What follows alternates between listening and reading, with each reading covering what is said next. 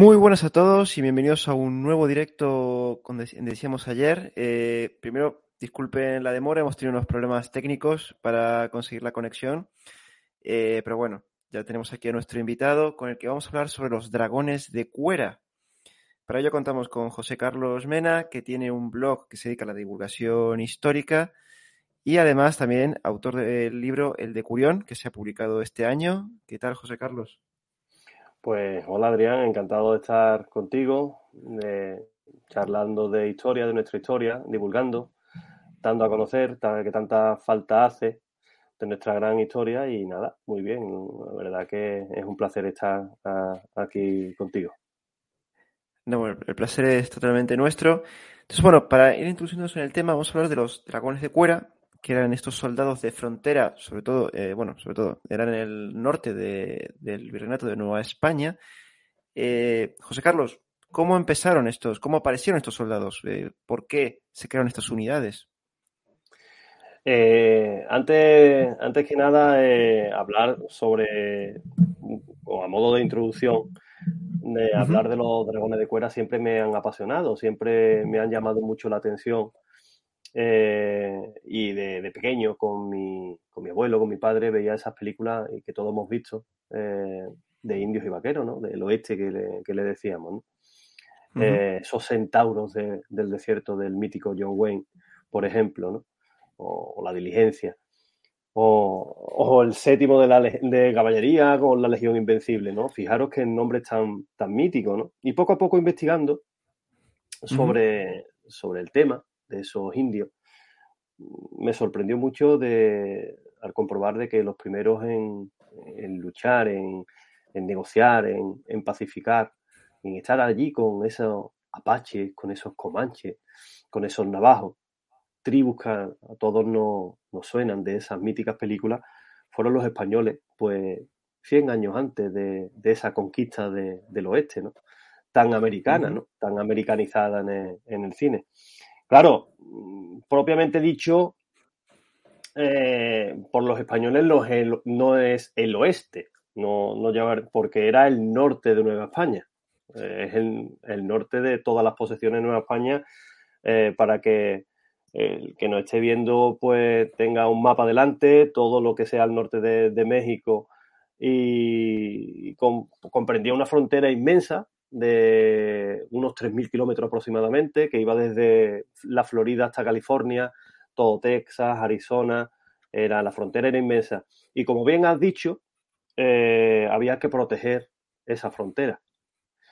Eh, entonces se hicieron una serie de presidios, que por ahí surgió, se hicieron una serie de puestos fronterizos, como, como aquí antiguamente en esa reconquista de la península, la banda morisca por aquí, por, el tema de Andalucía, una vez que se conquistó Sevilla por Fernando III y quedó simplemente el reino de Granada, una banda eh, mm, que se hicieron un montón de, pequeñas guarniciones, pequeños castillos, que eran un mm, tema de frontera para proteger ese reino. Pues allí había que proteger al reino. Se hicieron una serie de presidios, que era una serie de, de fortificaciones, una, una fortificación pequeña con unas torres artilladas y para proteger sobre todo de, esos bandidos, de esos indios que lo que ansiaban, lo que querían eran los caballos españoles.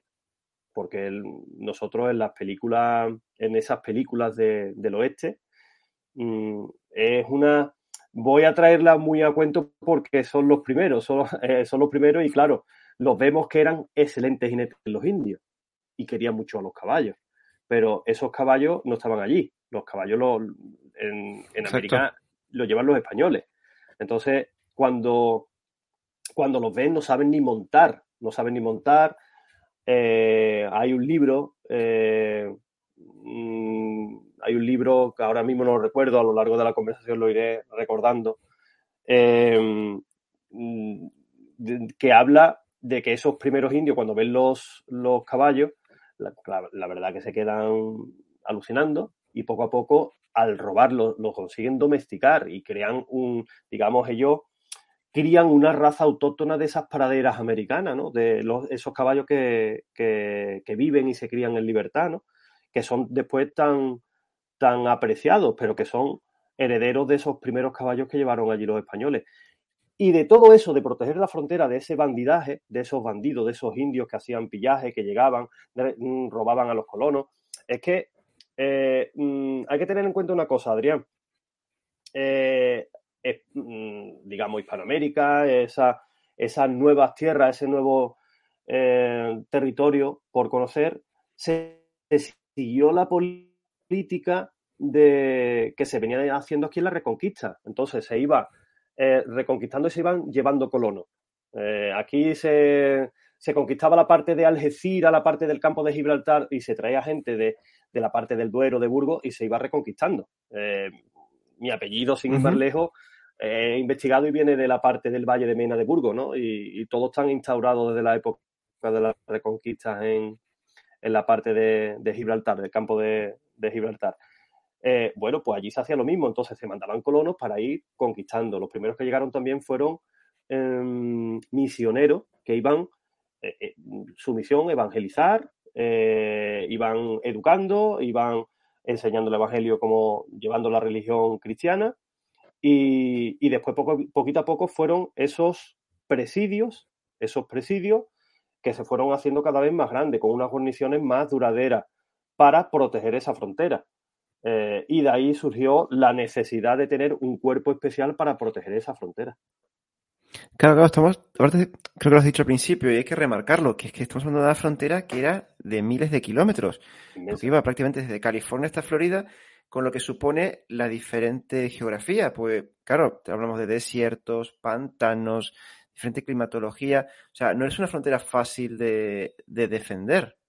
Eso también hay, que, hay que mencionarlo. Claro, es que la frontera no es una frontera que tenga 200 kilómetros, no, no, no, una frontera de 3.000 kilómetros. El continente americano, sobre todo Norteamérica, es anchísimo. Desde, una desde la costa este a la oeste hay miles de kilómetros, eso, desde la Florida hasta, hasta California, unos 3.000, 3.000 y pico de kilómetros.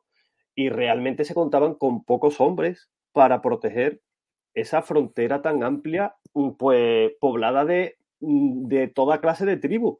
Unas eran más belicosas, otras eran más peligrosas, otras eran, la verdad, amigables. De hecho, pues eh, esos dragones, ese cuerpo, eh, contaban con exploradores indios para, la zona. Y, poco a poco, la verdad, eh, esa, mm, esas batallas, esas escaramuzas, pues la verdad surgieron, surgieron ahí de intentar evitar ese, eh, ese bandidaje que continuamente tenían los, indios. Sí, sí, yo estaba sorprendido porque, bueno, me puse a buscar un poco de información y me puse a documentar un poco sobre los dragones de cuero y me pareció sorprendente el número de efectivos que realmente dices. Porque realmente era una frontera muy larga, pero el número de efectivos era muy reducido. Está hablando de que de media más o menos estaba entre 400 y 500 hombres y cuando más dragones de cuera hubo fue en 1780 que hubo alrededor de 1500. Correcto. muy poca gente para tanta frontera. Y como tú bien has dicho, que es que del otro lado no había gente amigable, por así decirlo, eran niños más que tenías que, o sea, era una vida muy dura.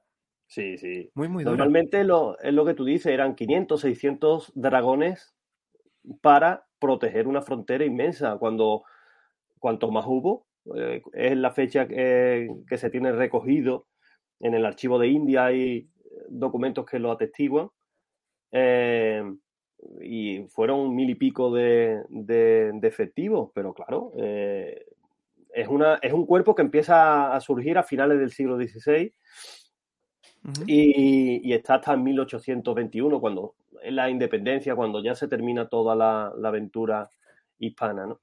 Y, y, es un cuerpo que surge por esa necesidad, digámoslo así, digámoslo así, porque es curioso, es curioso, Adrián, porque eh, tú empiezas a investigar la, historia de Hispanoamérica, de toda la Nueva España, Nueva Granada, todo lo que había allí, y no había un ejército regular para proteger dentro de ese, de esa Hispanoamérica. No había un ejército regular.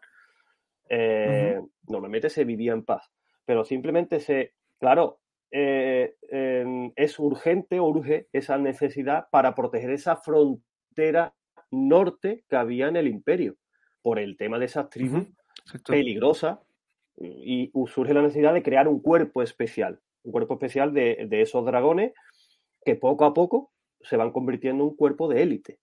se convierte en un cuerpo de, élite que mucha gente se iba, se alistaba allí a, los dragones y se preparaba, porque claro, nos tenemos que poner en cuenta, nos tenemos que poner en situación. Eran territorio muy rudo, muy eh, árido, poca agua, con unas tribus, la verdad, peligrosas. Eh, no era lo mismo estar allí en, México capital eh, que estar en otro lado. Bueno, pues estoy destinado como que vale que era peligroso estar en Holanda, ¿no? Pero pues estoy en, Milán. Tú estabas en un territorio eh, peligroso y sobre todo, aparte de peligroso, era duro. Duro en todas las condiciones climatológicas, el tema de la comida. Entonces, el que estaba sirviendo durante 10 años que era eh, el servicio de los dragones de cuera mm, salía curtido bastante en, todo el tema militar. Sí, sí, sí, sí. No, aparte, bueno, por lo que dices, aparte también, los enemigos, como tú bien has dicho, eran bastante duros y por lo que tengo entendido, eran más bien esos ataques para el saqueo. O sea, iban por el ganado, iban por, dicho, caballos, ganado, eran ataques rápidos, para, en golpe de mano tratar de, de, hacer el mayor daño posible y tratar de conseguir ello. Claro, la velocidad de reacción de estos hombres tiene que ser inmediata. Porque si no, no podías hacerle frente a estas tribus que aparte es que eran nómadas, ni siquiera tenían, eran sedentarias, que tenías que perseguirlos y que ellos podrían seguir eh, por aquellos territorios que aparte el indio conocía perfectamente. O sea, que era todo, como tú me has dicho, sí, estarían muy curtidos en cuanto a experiencia militar. Claro, es que estaban, eh, estaban eh, lo que tú bien has dicho, aparte de, de patrullar, de patrullar una rutina, pero después tenían que estar preparados para acudir al auxilio de cualquier colono, de otro presidio, de... Eh, entonces, eh, estaban todo el día en, en, todo el tiempo en alerta eh, en el tema de los presidios. Es verdad que hay documentos muy importantes, que esto no es, digamos, parte del, del inicio de, de, cómo empieza todo esto. Con el tema de los presidios hay documentos que atestiguan de que llegó un momento en toda la frontera que había bastantes presidios, muchas ciudades, que eso es lo que me gusta de, todo esto. Vale que llega la, independencia de las 13 colonias, eh, Norteamérica, pero que Norteamérica, gran parte de, Norteamérica, tiene un pasado español. Tiene un pasado español. Porque muchas ciudades, sobre todo de la costa oeste, de la parte oeste, porque en la parte, la parte este, la parte atlántica, era, ahí estaba de, de las compañías eh, de británica, de era comercio, no era sí, eran unas colonias comerciales, no era como tenía España eh, eh, Hispanoamérica, ¿no? Pero ¿cuántas ciudades mm, norteamericanas no han surgido de esos presidios? California, San Francisco.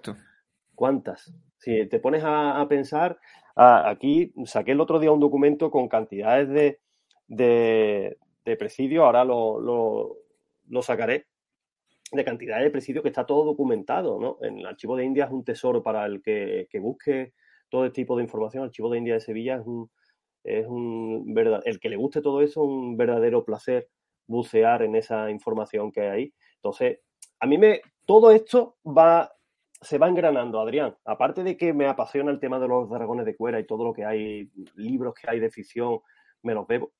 Eh, todo es la huella que todavía queda ahí. Eh, Exacto. sí, sí, sí. Es que huella, es que eh, a mí me enorgullece de cuando llegas a lo mejor en el escudo de Texas o ves esos pabellones de, Castilla. ¿Por qué? Porque había pertenecido a la corona de Castilla y lo siguen manteniendo, ¿no? Y es verdad, es, el, es el pasado que hay allí, ¿no?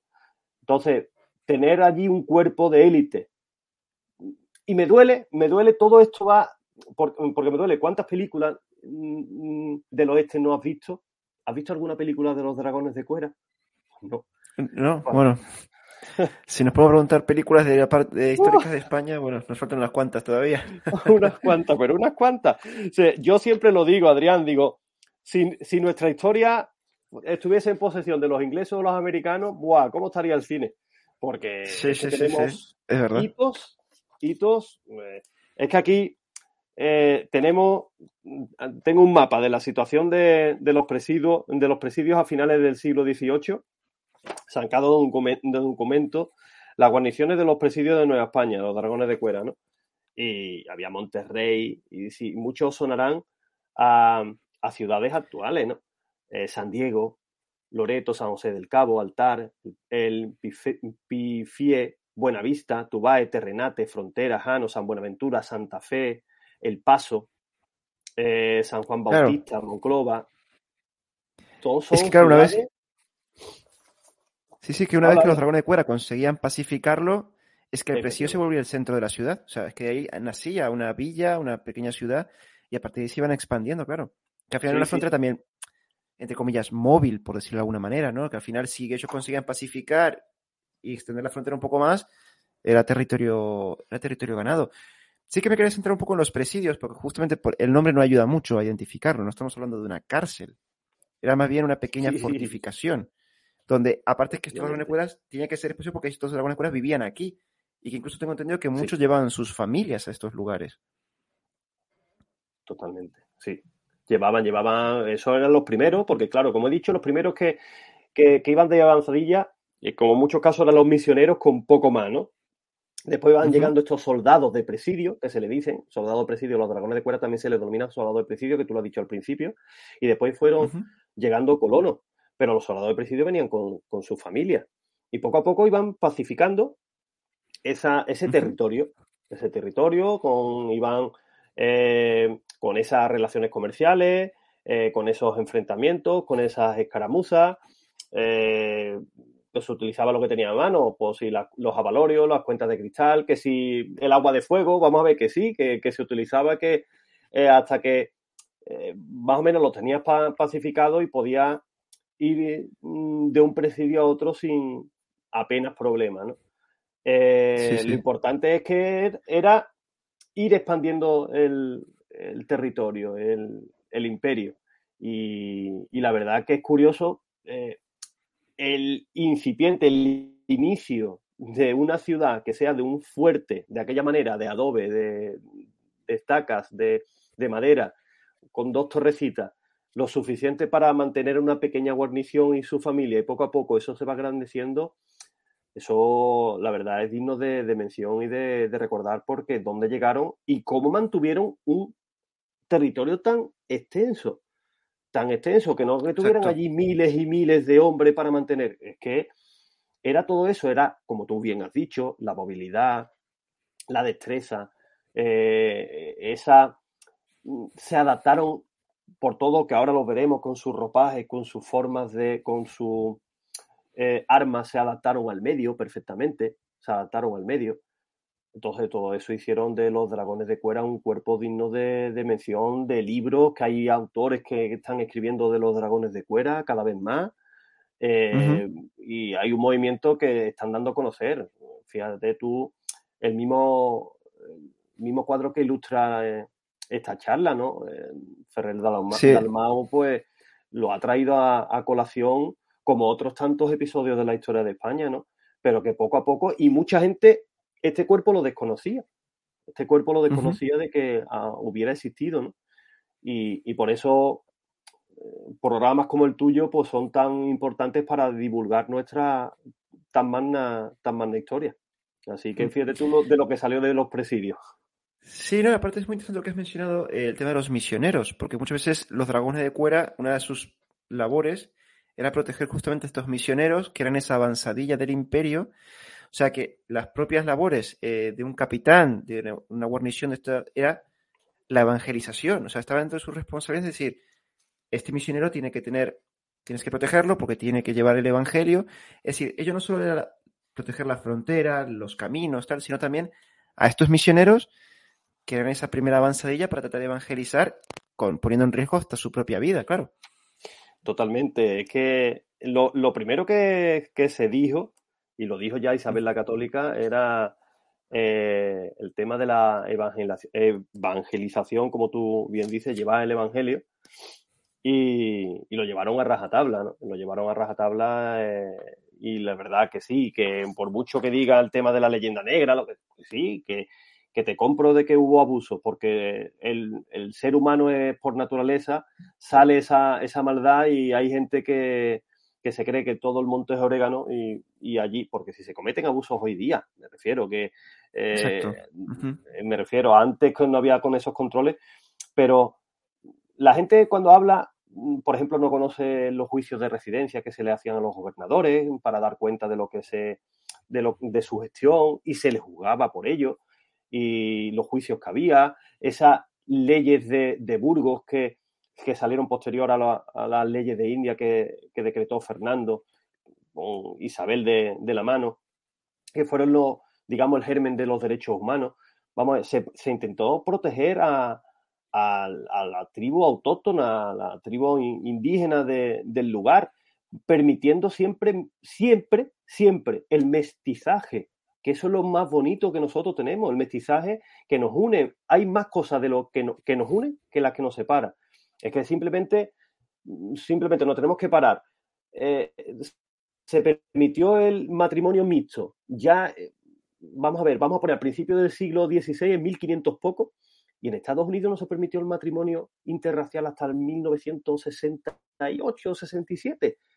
Eh, me refiero, vamos a ir siempre caminando y vamos a conocer realmente lo que pasó. Que sí, que, que hubo gente malvada, sí, como hoy y como lo ha habido siempre.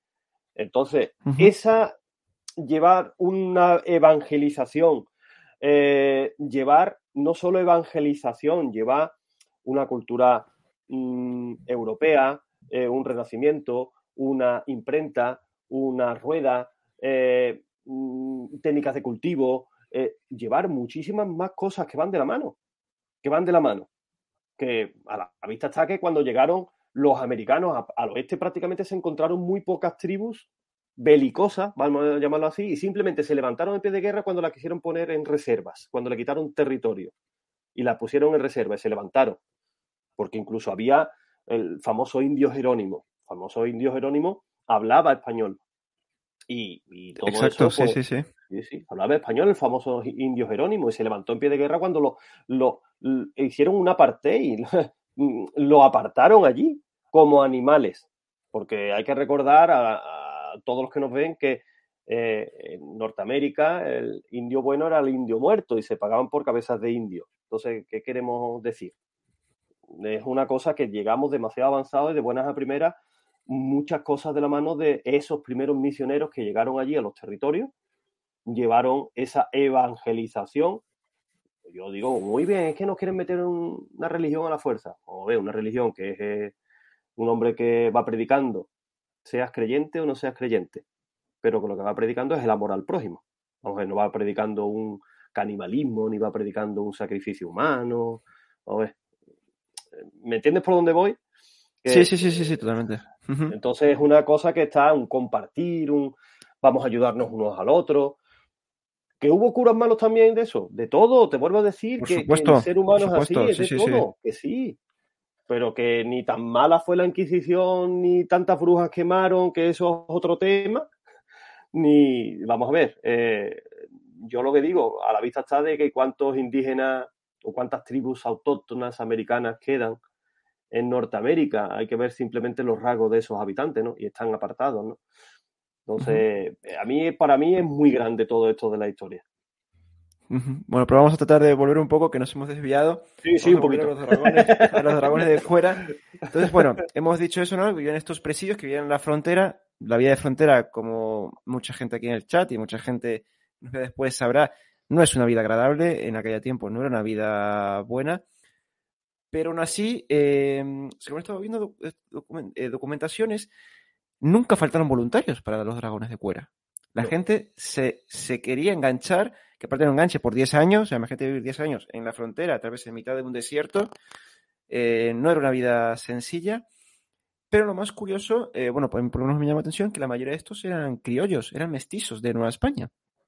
Sí, sí, eh, era un porcentaje alto de, de españoles, era un porcentaje altísimo, cerca del 40% eran mestizos y criollos. Y después incluso había un porcentaje más pequeño que eran indígenas, ¿no?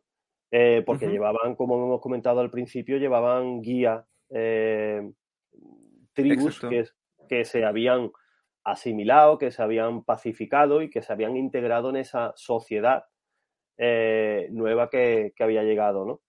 Y, la verdad que, era, es curioso que allí se iba el español a curtirse en batallas en, ese terreno árido, en esa frontera, que todos los días a lo mejor era una aventura, donde esas comunicaciones que no eran igual como ahora, que ahora mandas un WhatsApp y, llega enseguida a Australia, ¿no? Allí eh, cogías un caballo y tenías que, si necesitabas ayuda, pues bueno, pues manda un mensajero, manda una avanzadilla al siguiente presidio a ver si nos ayudan porque nos vienen más indios de la cuenta, ¿no? Eh, y, vendrán o no vendrán. Era una situación difícil, era una situación difícil que, las comodidades no eran las que estás viviendo en una, en una capital. Entonces, Exacto. se tenían que curtir a la fuerza. Se tenían que curtir a la fuerza y como tú bien has dicho, eso, eran 10 años, que no es un servicio militar de un añito, dos años. No, no, no, no. Y aparte es que en la frontera, que es que el enemigo está ahí mismo. Bueno, sí, sí, sí. Ah, ahí está, ahí lo hemos recuperado. Sí, sí, sí, sí. O sea, eh, a mí me sorprendió eso, que es que el enganche mínimo, eso, son 10 años y, y que no faltaban voluntarios. O sea, esto era impresionante. O sea, me imagino que, por, bueno, por lo que estuve un poco leyendo, es que el tema, claro, de un salario, la posibilidad de promocionar, porque eh, la gente podía promocionar hasta, creo que hasta el grado de capitán, si no lo recuerdo. O sea, la promoción social, que eso también supone, claro, eso me imagino que esos eran todos atractivos para decir, me vale la pena arriesgarme. Sí, eres joven, a lo mejor si vienes de familia militar, con el tema de los oficiales, la oficialidad normalmente era española, aunque hubo oficiales que eran eh, fueron balones o irlandeses. Eh, hay que tener en cuenta que, por ejemplo, el propio Bernardo de Galvez, eh, el de Yo Solo, fue, estuvo en los Dragones de Cuera un tiempo. Entonces, eso es el currículum, es el currículum de aquella época para curtirse, para aprender estrategias, como mm, eh, hablar, cómo tratar, mejor dicho, con tribus autóctonas. Eh, todo eso le, sirvió. Eh, dándose cuenta, fíjate, después todo lo que hizo en la parte de la Florida y en el Mississippi y toda la estrategia que después desarrolló Bernardo de Galvez, pero que hubo una serie de personajes importantes que estuvieron sirviendo en Buenalí en, los dragones de, de cuera. Y es lo que tú comentas y después van promocionando. Vale que tienes, tengo un sueldo fijo, pero aparte esto me va a servir para el disparadero de, colocarme a lo mejor, eh, pues me voy a licencia aquí y tengo un puesto de no sé qué nuevo en México. O me voy a... O yo me voy para Sevilla, pero ya voy con mis galones y, era verdad, y no faltaban voluntarios. Disculpe haber contestado una pregunta en el chat que es de Erna, que nos pregunta en Twitch, que eran, eh, que nos pregunta justamente por los soldados de frontera en el virreinato del Río de la Plata.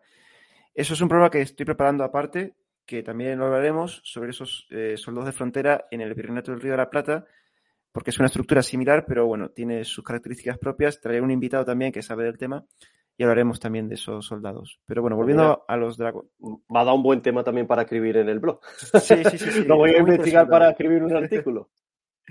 Gracias, eh, Bueno, eh, hablando de. Bueno, volviendo a los dragones de cuera, vamos a hablar del equipamiento, que justamente es lo que le da el nombre, que es la cuera. Entonces, eh, José Carlos, cuando hablamos de la cuera, ¿qué es la cuera? Pues la cuera es un chaleco largo mm, de hasta siete capas de piel tenía hasta siete capas de piel, que era, eh, claro, estaba hecho de, cuero, de piel de, animal. Era un... Eh, ese chaleco lo protegía de esas armas rudimentarias de los indios. Eh, prácticamente las flechas de los indios eran de, punta de... La punta era de piedra que utilizaban allí, no conocían el acero y prácticamente, y entonces eran armas rudimentarias, ¿verdad? Que si te se pillaba cuerpo descubierto, la flecha, la flecha te atravesaba. Lo mismo con los, vamos a ver, que no es cuestión de que no haga pupita un, arma rudimentaria de una, un, hacha, te partía el cráneo.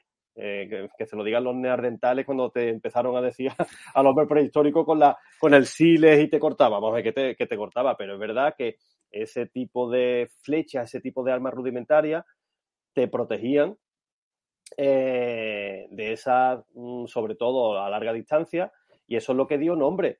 Después el equipamiento, pues llevaban una espada corta, que era muy útil en el cuerpo a cuerpo, llevaban una lanza larga, típica de la caballería de aquel entonces, llevaban un par de pistolas, llevaban una, eh, un fusil, una escopeta. Entonces llevaban, estaban bien armados, aparte llevaban ese escudo, esa, que podía ser o ovalado o, o redondo que tenían los, emblemas de, Castilla. Entonces iban muy bien equipados para, y como he comentado, estaban adaptados al tema de, del medio y luchar con esas emboscadas de, los indios, que a lo mejor no luchaban como un cuerpo del ejército regular a campo abierto, como a lo mejor podemos estar acostumbrados a, ver un, un ejército, una caballería, ¿no?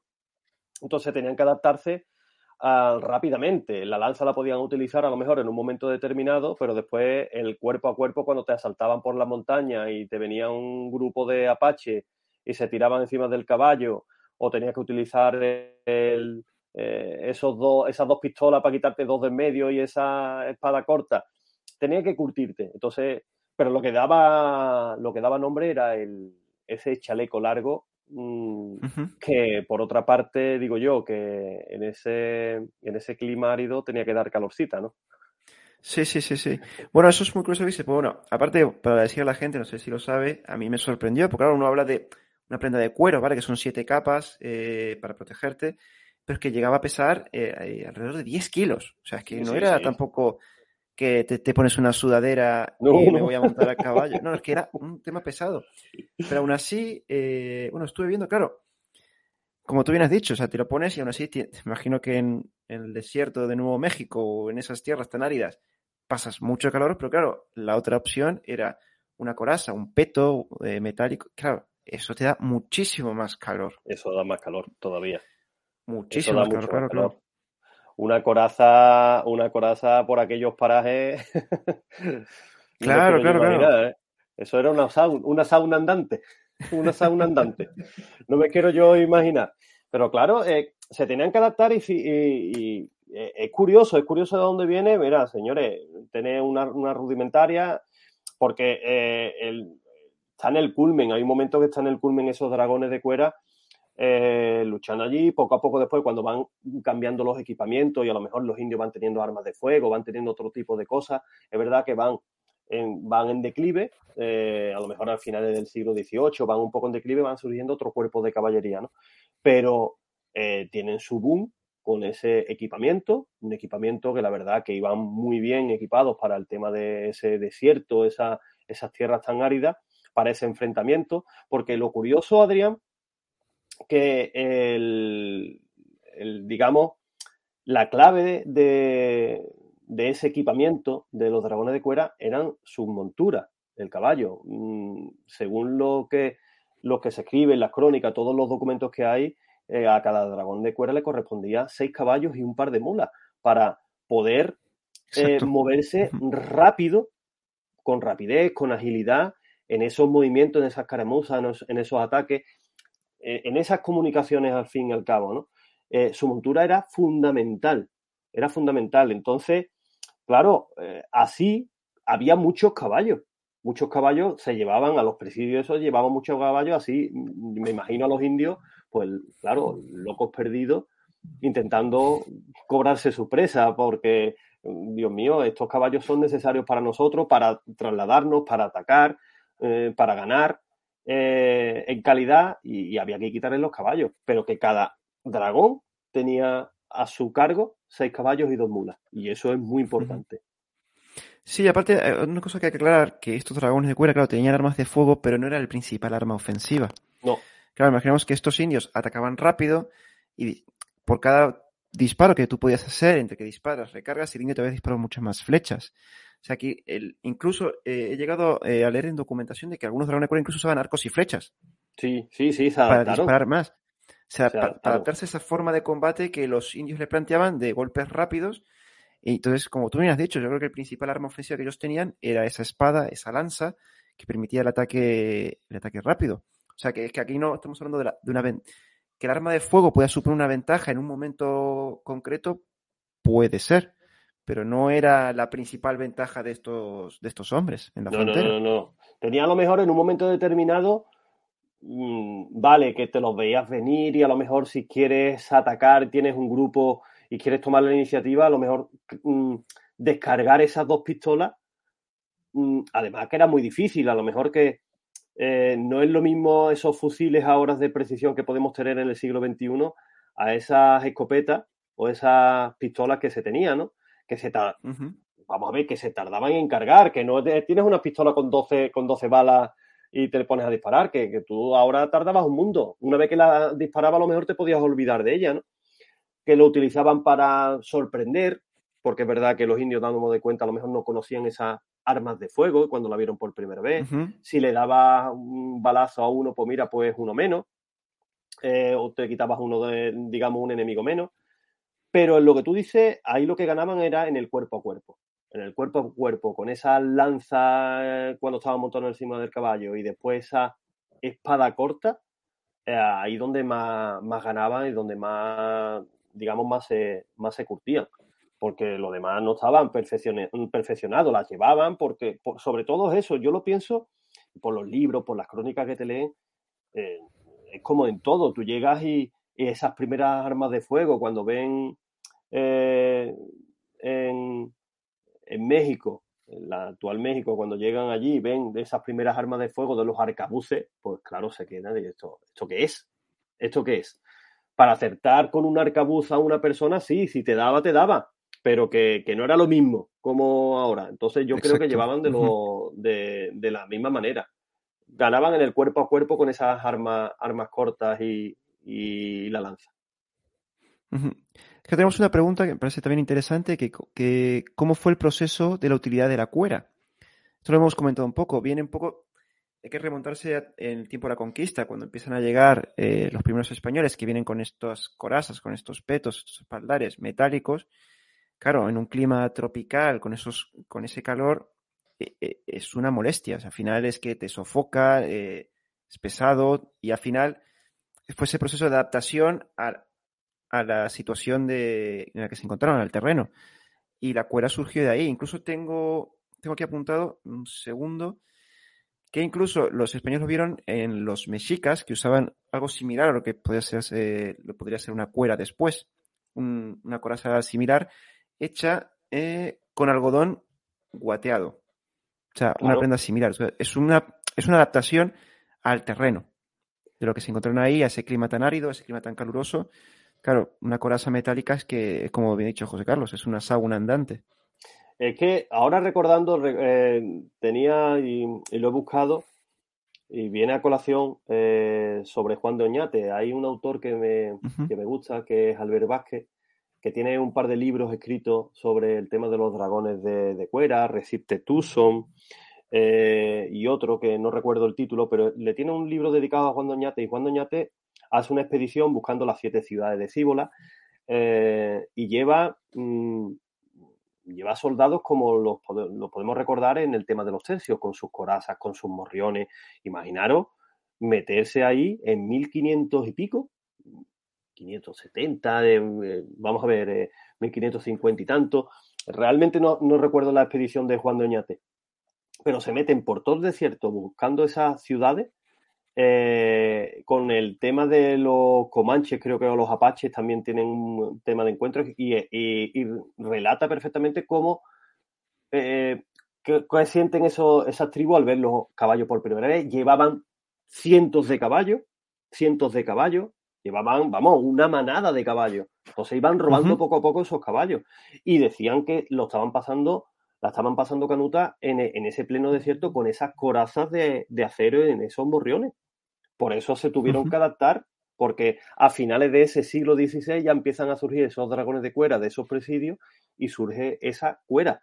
Porque es que, vale, pesa mm, sus 10 kilos, pero un, un soldado avesado ya curtido en mil batallas y en ese desierto lo va a llevar bien y lo va a preferir mil veces a, un, a, una, a una coraza y además le va a proteger de lo que realmente le, interesa, de esos, de esos flechazos inesperados que vienen de, la espesura de una montaña, o eso está marcado. Sí, sí, sí, totalmente. Y he encontrado una curiosidad que lo voy a leer porque es que no, no soy capaz de recordarlo, sobre el tema de la cuera. Y es que no, aprovechando también la pregunta anterior, es que no es que los españoles se conformaron con ese diseño y eso se quedó, sino que fue, fue un diseño que fue evolucionando. Al principio cubría hasta las piernas, después se fue reduciendo el tamaño, pero incluso he encontrado que en 1779 un tal Luis Bertucat, no sé si lo he pronunciado bien, si no lo siento, ideó y propuso la fabricación de corazas metálicas que ofrecían mejor protección que la cuera.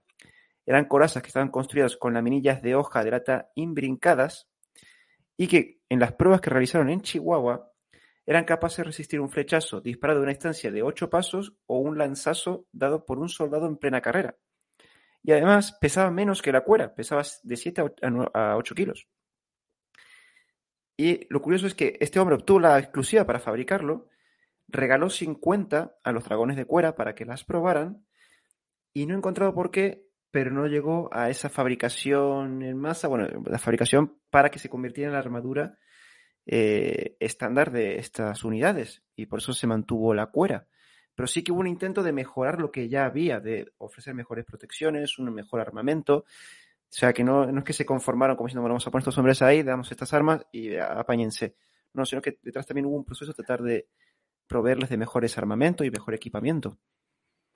Sí, hubo, fue un poco de, también hubo esa evolución propia de, no lo mismo el cuerpo que surge a finales del siglo XVI al que termina en 1780, 1800, no es lo mismo, tiene que haber una, una evolución porque había evolución en las armas en las armas mismas de fuego había eh, evolución. No era lo mismo el, el arcabuz que llegó allí a, a, México con Hernán Cortés a, esa, a esas pistolas que poquito a poco se fueron evolucionando. Pero es curioso, sobre todo destacar eso, Adrián, es adaptarse al terreno. Adaptarse al terreno. Y no es lo mismo unos soldados que estén seguramente en el Río de la Plata de haber esos soldados de frontera, seguramente se adaptaron al terreno, a las circunstancias y al clima, con estos dragones de cuera que se que adaptaron a ese clima mm, tan fuerte que hay, que no es, que no es lo mismo esa parte de, de Norteamérica a la parte central o la parte de Brasil, Venezuela, que está frondosa, selva, mucha vegetación, montaña, sí, montaña había, pero era más árido. Ahí la, la vegetación brilla por su ausencia. Sí, sí, exacto, sí, sí, totalmente. Sí, aparte de lo que hemos dicho, la propia frontera norteamericana, lo que era del imperio, es que era diversa. Tienes en la Florida pantanos, en Nuevo México tenías desiertos, era, era brutal. Otro dato muy curioso que he encontrado sobre los dragones de cuera es que, sí, bueno, los soldados posiblemente eran, la mayoría eran de Nueva España, pero los oficiales, he encontrado oficiales irlandeses, eh, franceses y balones, que es muy curioso porque dices, de Irlanda hasta Nueva España, Mira que hay un trecho, ¿eh? Sí, sí, y, sí. Y que se presenten para un clima, para un irlandés, me imagino, un clima tan hostil, al que no está adaptado, y que aún así fuera allí. Es verdad que la condición es que fueran católicos, todos tienen que ser católicos. Sí. sí. Sí, sí. Pero España ha tenido buena relación siempre con, Irlanda, de hecho, eh, han luchado irlandeses al lado de, los españoles, incluso. Creo recordar que en la batalla de Bailén, contra los franceses eh, había una parte del ejército que eran irlandeses, había, porque los guardias suizos, había una serie de que vienen de la tradición de los, de los Austrias, se siguieron manteniendo eh, como aliados de, España y además, como tú bien dices, el dato de que los irlandeses son católicos y, y de hecho hay por ahí que es una, eh, para escribir otro artículo interesante o para hablar del tema, varios intentos de invadir Inglaterra a través de Irlanda. ¿Vale? No sé si fue a través de Felipe III, Felipe IV, pero varios intentos de llegar, mandar la expedición a Irlanda y de Irlanda eh, invadir eh, Inglaterra. Y porque había una tradición de, de, hermanamiento. Entonces es curioso, es curioso. Sí, sí, sí, sí. Reading, me, parece, me parece que era irlandés. Reading, eh, que claro, Reading eh, era, de, era general en, en Bailén y era irlandés. Ahora, mismo no caigo. Ahora me has pillado ahí. Reading. Reading era. creo que era. Reading era irlandés. Estaban entre olivares, pasando calado también. Matando franceses. Seguro que en el chat alguien lo conoce y lo puede confirmar. ahora, mismo no, caigo. Pero bueno, vamos a pasar. Ya, aparte, hemos, bueno, hemos visto un poco de su armamento, hemos hablado de los presidios. Vamos a la parte un poco más película. Más para llevar a la gran pantalla, ¿no? Esas grandes acciones, los dragones de cuera, que uno las lee y no se las cree. O sea, por, sobre todo por la gran diferencia numérica que hay en estas acciones. Yo tengo, me, he puesto aquí un par de ejemplos en el que, eh, por ejemplo, 200 comanches que se retiraban, eh, que habían robado una manada de caballos, que incluso la tienen que dejar atrás porque eran perseguidos por 40 hombres, por 40 dragones de cuera. Sí. Impresionante. O sea, es que la diferencia numérica es, es brutal. Y esta es una. Y, hay, hay muchísimas más. O sea, por ejemplo, 42 eh, dragones de cuera resistieron 5 horas un ataque de 300 apaches.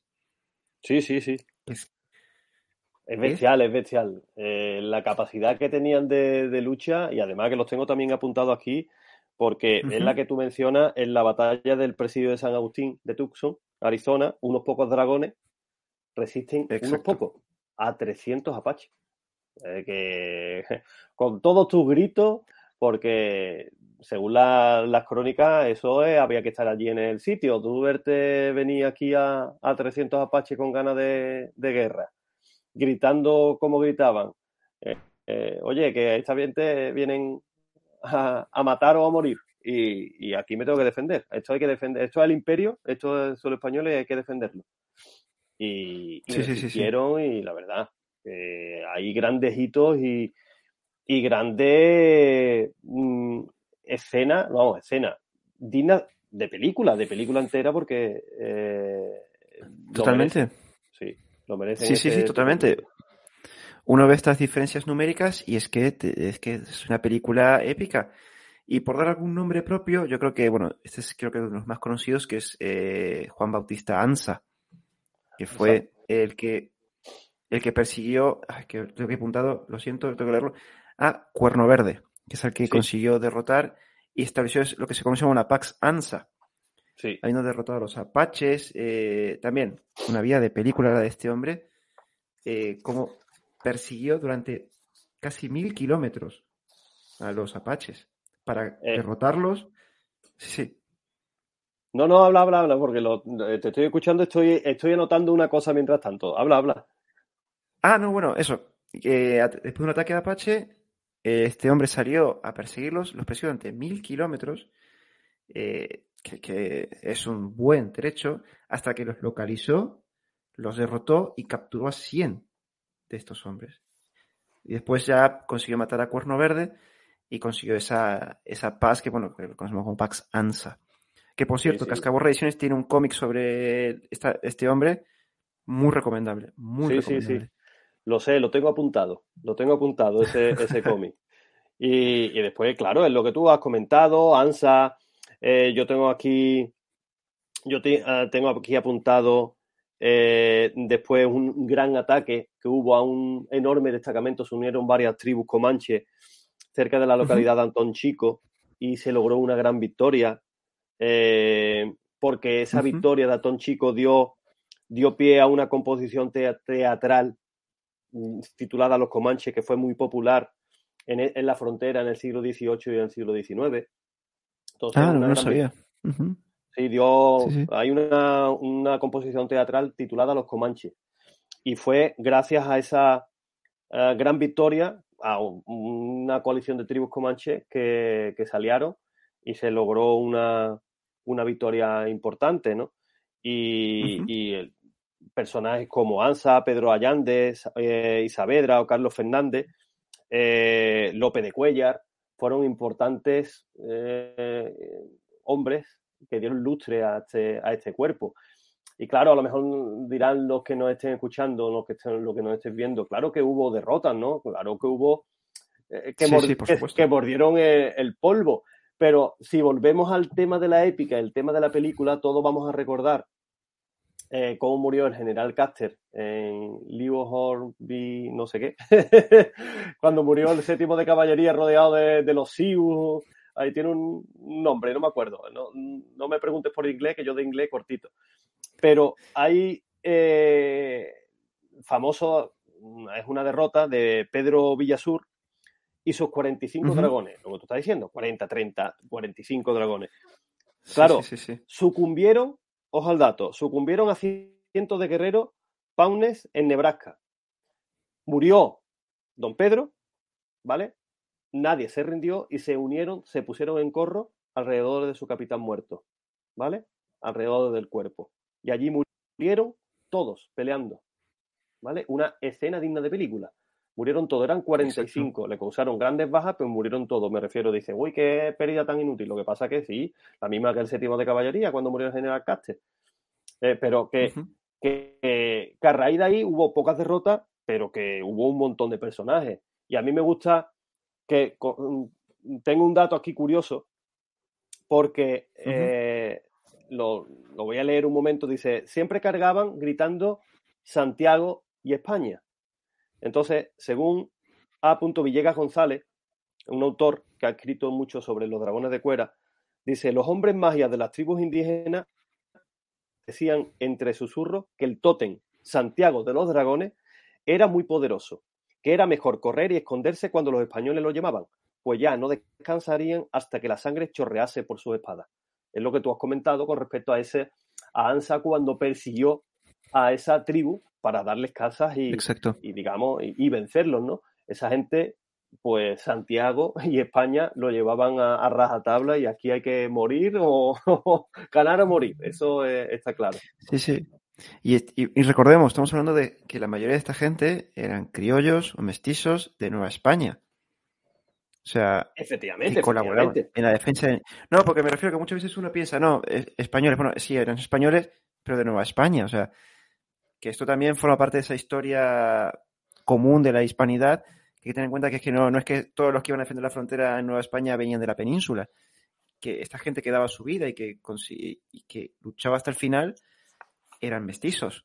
También, y como tú me has dicho, también había indios que colaboraban con ellos. Sí, sí, sí, sí. totalmente. Indio, mestizo, esa mezcolanza esa mezcolanza de, sentirse eh, eh, españoles con unos derechos, con unos reconocimientos. Y la verdad que eso es lo bonito, eso es lo bonito, lo que nos une lo de la, lo de la hispanidad.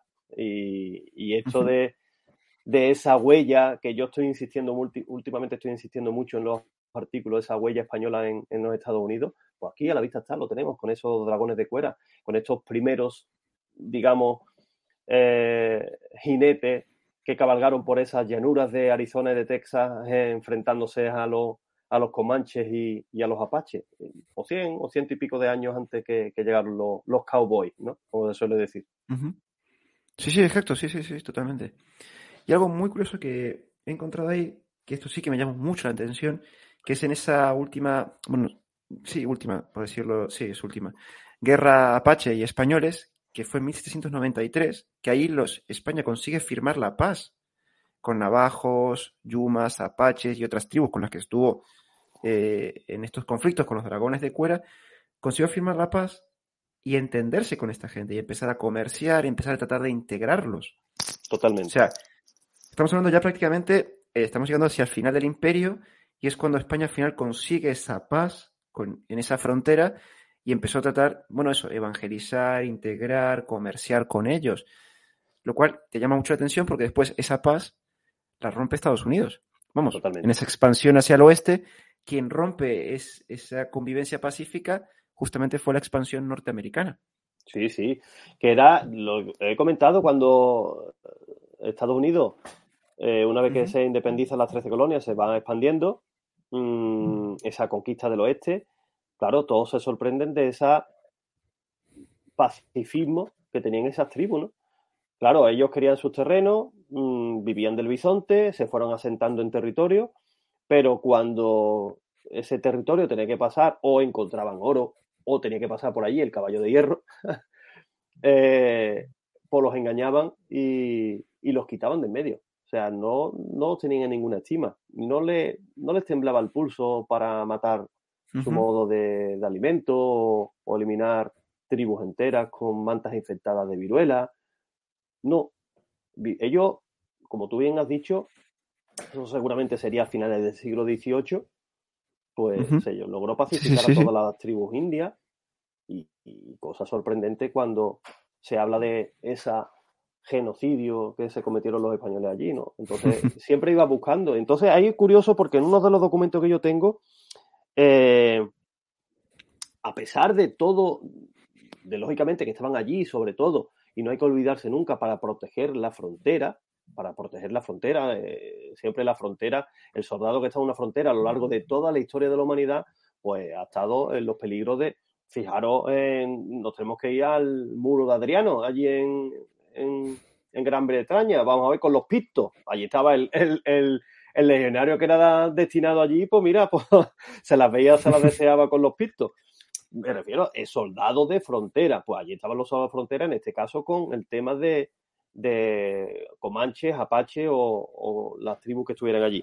Pero es curioso que aparte de la represión, o sea, de, de que no represión, era es tú luchar, si vienen a atacarte te vas a defender, lógicamente, si tienes que matar, lo vas a matar, pero eh, habían notas e instrucciones, porque se crearon y se escribieron instrucciones como una serie de, vamos a llamarlo legislación, que no así, como un código de conducta de los dragones de cuera, que a los indios, si había que apresarlo, había que apresarlo con, astucia y halago, eh, sí, y con la, o, con la fuerza, pero sin matarlo. Si se procuraba, si lo apresaba sin, sin matar, mejor que mejor, ¿no? Apresándolo para enviarlos a México donde serían juzgados. Dice, jamás bajo ningún concepto podrían los oficiales de los presidios repartir los prisioneros y en todo momento debían conceder la paz a cualquier indio que lo solicitase. Los, cautivos deberían de ser enviados a México para darles el destino conveniente a su quietud y de, las, y de las provincias respecto a que el buen trato que hasta aquí se les ha dado solo ha servido para que, abusando de él, continúen sus atrevimientos.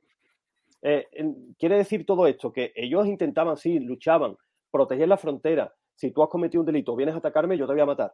Pero que siempre han llevado a gala llevar ese buen trato, ese, esa pacificación final que se consiguió. Esa, eh, eh, no esa masacre, esa pacificación, ese comercio, esa intentar una integración como ya habían conseguido uno, con varias tribus años, años antes. Entonces, con eso me quedo. Yo con eso me quedo. Sí, sí, sí. Hay una pregunta aquí, eh, si los oficiales también eran mestizos o indígenas. Yo por mi parte lo que he estado buscando, sí que he encontrado oficiales mestizos, irlandeses, balones, franceses. Indígenas, yo tengo que admitir que no he encontrado. No. Indígena no he encontrado, no. Eh, mestizos sí. Mestizos de allí de Nueva España sí había. Eh, había a lo mejor Bernardo de Galve era malagueño y fue trasladado allí, ¿no? Y prácticamente pasó toda su vida allí, ¿no? Eh, pero eran normalmente eran nacidos allí en, Nueva España. Indígenas no he encontrado yo tampoco documentación al respecto. Así que, pero vamos, que, había mezcolanza bastante, bastante mezcolanza. Y, y yo he encontrado también un dato curioso que, por lo menos a mí me lo ha parecido y, yo creo que sirve también un poco para cerrar esto, que es en esa conquista hacia el oeste de Estados Unidos, cuando se iban enfrentando con estos pueblos indígenas, entre los indígenas, eh, a los norteamericanos les llamó la atención eh, el hecho que algunos de ellos, de algunos de los hombres que iban con estas tribus y que se enfrentaban a ellos, iban vestidos con cuera. Claro. Y eran aliados de los salvajes, que se enfrentaban a los norteamericanos que esto es muy curioso y ahí empecé un poco a tirar el hilo y es que muchos de estos dragones de cuera con las independencias de las repúblicas hispanoamericanas, ellos se quedaron a vivir pues en los presidios, en los alrededores y se integraron con esas tribus indígenas que después fueron los que se eh, lucharon contra los norteamericanos. Y ahí es cuando se volvió a ver la cuera. Estamos hablando ya de 1846, 1847, en toda esta época, que, resulta curioso, eh, como hablamos de ese mestizaje, de esa, tratar de esa integración, eh, como también los españoles en ese momento también eh, colaboraron los indígenas contra, eh, contra Estados Unidos. Claro, es que era todo, vamos a ver, mucha gente se tuvo que tuvo que quedarse allí a vivir porque se integraron, eso pasó. Este, este, mestizaje, esa mezcolanza, Hay gente que formó su familia con eh, gente del lugar mm, y formó su familia. Entonces, ¿para qué se iba ahí? Hay una independencia, pues me quedo aquí a vivir. Aquí hay un poblado, aquí hay una ciudad, y tengo mi forma de vida y me quedo aquí a vivir. Y conservo mis tradiciones, como dragón de cuera, como lo que he vivido, y conservo mis tradiciones. Entonces ha llegado, han llegado ahora unos enemigos, que estos enemigos, la verdad, que por mucho que sea así, eh, el dragón de cuera, y volvemos a insistir en eso, Adrián, y me, gusta remarcar el tema, que eran soldados y te van a defender y si pueden y tú te vas a enfrentar a ellos, no van a dudar en matarte, pero ante todo respetaban y, procuraban, porque lo tenían aprendido desde esas leyes de Burgo, ¿no? Eh, si el indígena pide un respeto, pide un perdón, pide integrarse, se le va a conceder. No te voy a ejecutar por ejecutar, ¿no? De hecho, que esa paz y esa integración, esa, esa pacificación tan grande que hubo cuando llegaron, pero a la vista está, cuando llega un enemigo tan poderoso y que no tenía escrúpulos ninguno y que iba eliminando, pues se levantaron en armas y, de ahí todo. Y claro, esos herederos de esas tribus comanches, apaches, pues seguramente, claro, y es curioso, pues ese dato no lo sabía yo, es curioso saberlo. Sí, sí, sí, sí, yo me quedé como diciendo, bueno, es un bonito final de cómo los dragones de cueras volvieron otra vez para defender la frontera, esta vez contra un enemigo diferente. Hay una pregunta muy interesante, que yo creo que podemos hablarla también, que es, eh, pero entre los indígenas en las filas españolas, ¿se ganaron un respeto? Yo esto, a ver, eh, opinión personal subjetiva. Yo creo que sí. No solo hablamos de dragones de cuera, durante las guerras de independencia de las repúblicas hispanoamericanas, muchos indígenas estaban en el bando realista, luchando. Muchos. No, yo, eh, la mayoría de los indígenas, la mayoría de los indígenas estaban en el baño, en el, en el bando realista porque sabían lo que les esperaba. Sabía lo que les esperaba después cuando lograban la, independencia. Se vivían en, lo hemos dicho al principio, se vivía en paz. No había un ejército regular para proteger porque no había de, dentro de esos territorios para protegerse de un, un enemigo, ¿no? En ciernes, ¿no? Eh, de hecho, una vez que se producen las independencias de, esa, de esas tierras, de, esos reinos, y se empiezan a formarse las diferentes provincias, hay guerras civiles entre ellas, hay matanzas entre ellos, entre diferentes tribus las que apoyaban lo que sea, hay verdaderas, verdaderos genocidios que hay que estudiarse. Mm, esa guerra, de, esa guerra de independencia hispanoamericana, que para mí yo la considero la primera guerra civil española, porque es la primera, porque era lucha entre españoles, criollos, mestizos, peninsulares, había 1%, si es que había peninsulares allí en, en Hispanoamérica, eh, es la Primera Guerra Civil y se, cometen verdaderas barbaridades y es para estudiarla mejor. Y entonces, ese respeto, yo creo que sí se lo ganaron. Yo creo que, ese respeto, yo opino como tú, ese respeto, porque eh, además tenían en buena consideración a, a los indios, a los indios que, que estaban con ellos, que estaban sirviendo de guía, que estaban sirviendo los, en los dragones de, en el cuerpo de dragones de cuera. Yo creo que se ganaron ese respeto. Sí, aparte, bueno, pensemos en otro tipo de expediciones, en la conquista de Filipinas, prácticamente le hicieron los trascaltecas. Ah, fueron criollos, criollos de Nueva España, se llamaron trascaltecas y allí fue, prácticamente lo hicieron ellos. Claro. Sí, sí, yo, yo creo que sí. Aparte, bueno, como bien han dicho en el chat, con todo el tema del mestizaje, al final un mestizo puede llegar a grado de capitán, puede haber llegado a grados de oficiales. Eso también eh, es parte de, forma parte de, de, que lo indígena también llegó, pero a través del mestizaje. Claro. Esa sangre indígena. Sí, sí, sí, Eso es lo bonito, eso es lo que nos une. Que se llegó, se permitió ese mestizaje, se llegaba a altos cargos del ejército, de la administración, eh, se llegaba a tener cosas, mm, escudos eh, nobiliarios, y, la verdad que eso es lo bonito, de que, eso es lo que nos tenemos que quedar con de todo esto, que mantengo que es más, hay más cosas que nos une que la que nos separa. Entonces vamos a ir poquito a poco enseñando esta, esta historia, poniendo esta semillita que yo creo que a más de uno le, servirá. Sí, sí, sí. Bueno, yo creo que ya podemos cerrar aquí el programa con esta bonita reflexión que has hecho, José Carlos. Eh, llevamos aquí una hora. Agradecer a la gente en el chat eh, por la paciencia, que hemos tardado un poco en empezar con los problemas técnicos que hemos tenido. Agradeceros vuestro tiempo por haber compartido aquí con nosotros. Espero que haya sido de vuestro interés. Si se queda alguna pregunta en el chat, lo siento muchísimo, pero bueno, cualquier cosa, hacemos otro programa con José Carlos para hablar de los dragones de cuera, que seguro que también hay mucho más, hay mucho más que hablar de este tema. Nada, José Carlos, agradecerte también por tu tiempo, por haber estado con nosotros y esperemos tenerte aquí pronto otra vez.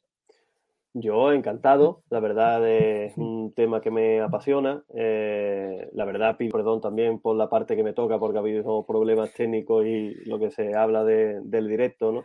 Pero al final hemos podido encauzar la, sesión, de hablar de un tema bonito, de poner esa, esa, semilla, de dar a conocer eh, eh, todo el tema de los dragones, todo el tema, es que forma parte de un todo, ¿no? Y nada, simplemente permitirme si me lo permite simplemente recomendar, porque como he dicho, de, eh, esos libros de, Albert Vázquez no es por nada, sino porque habla muy bien, aparte de un libro que se titula también Bandera, eh, Banderas Lejanas, creo que se titula. bueno. Y eh, ese libro es muy chulo y habla muy bien y también trata, toca el tema de los dragones de cuera, pero Albert Vázquez tiene unas tres novelas que se centran en protagonistas de los dragones de cuera y lo inmortaliza estupendamente. Guerras del Mezcalero en Río Grande, eh, Resiste Tucson, largo camino hasta Suni Pueblo, creo que se llama. Y, entonces te metes en la piel de varios dragones de cuera y, ves cómo viven. ¿Vale? Aunque es una novela, pero la verdad que está muy bien documentada y, habla muy bien de los dragones de cuera. Entonces lo recomiendo a los que nos han seguido porque van a disfrutar de, son pequeñas novelitas, como esas películas, esas novelas que cuando éramos niños veíamos los kioscos, eran novelas del oeste, pues así van a disfrutar de, esos dragones de cuera y de una parte importante de nuestra historia. Un placer, Adrián, estar con, contigo, con, todo, con todos los oyentes y nos seguiremos viendo. Sí, sí, seguro. Nada, pues muchísimas gracias, eh, José Carlos, por esas recomendaciones. Yo me sumo a Banderas Lejanas porque me lo he leído y aparte es que uno de los autores es Carlos Canales, que es que, es garantía de calidad. Genial, genial. Pero la verdad que yo el libro de Carlos Canales me lo he leído todos y son buenísimos. Eh, y bueno, Albert Vázquez no me los he leído. Si nos está escuchando, de casualidad nos está escuchando, lo siento mucho, quiero leerme sus libros también, sus novelas. Pero como tú bien dices, eh, yo, vamos, de hablar con él en Twitter, se documenta muy, muy bien, se trabaja muy bien la documentación para sus novelas. Así que nada, nuevamente, muchísimas gracias a todos. Eh, disculpen la demora y nada, nos vemos en el próximo directo. Muchas gracias y hasta la próxima. Chao, adiós.